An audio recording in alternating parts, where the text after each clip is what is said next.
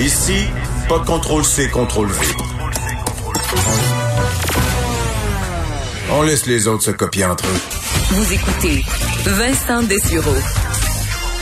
On est de retour encore un peu euh, sous le choc de ces euh, rare qu'on fait des entrevues euh, directement dans des drames pareils. Alors euh, vraiment, ça, ça, ça, ça, secoue un peu tout le monde. revenons quand même sur une autre situation grave au niveau mondial que cette pandémie. Sachez qu'il y a un petit peu de nouveau. je vous disais là aux États-Unis la situation qui, en fait, le nombre de cas, même le nombre de décès au quotidien semble un peu plafonner. évidemment, ça plafonne dans une, une ça plafonne haut. Là. Euh, mais au moins, on tape un peu la courbe ces jours-ci aux États-Unis, euh, mais qui ont quand même enregistré 1302 nouveaux décès hier euh, dans les dernières 24 heures, selon l'Université de John Hopkins, qui garde ces statistiques-là toujours à jour. 156 000 décès, donc c'est le dernier bilan. encore 54 000 presque cas d'infection sur une seule journée. Alors un bilan assez, assez difficile. On approche en fait des 5 millions là, de cas aux, aux États-Unis. Sachez que dans les dernières heures, on apprenait que euh, l'État de New York va mettre en place des postes de contrôle. En fait, c'est une des dernières nouvelles d'aujourd'hui.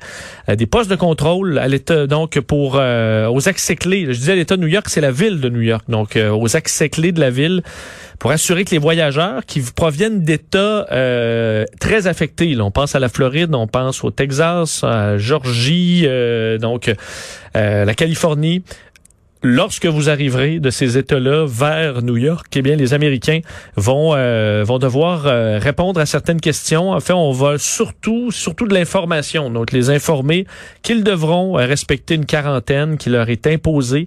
C'est ce que le maire a annoncé, Bill de Blasio, dans les dans les dernières heures. Donc, on parle, je vous donnais quelques États, mais au total, c'est 35 États qui ont une forte recrudescence de l'épidémie.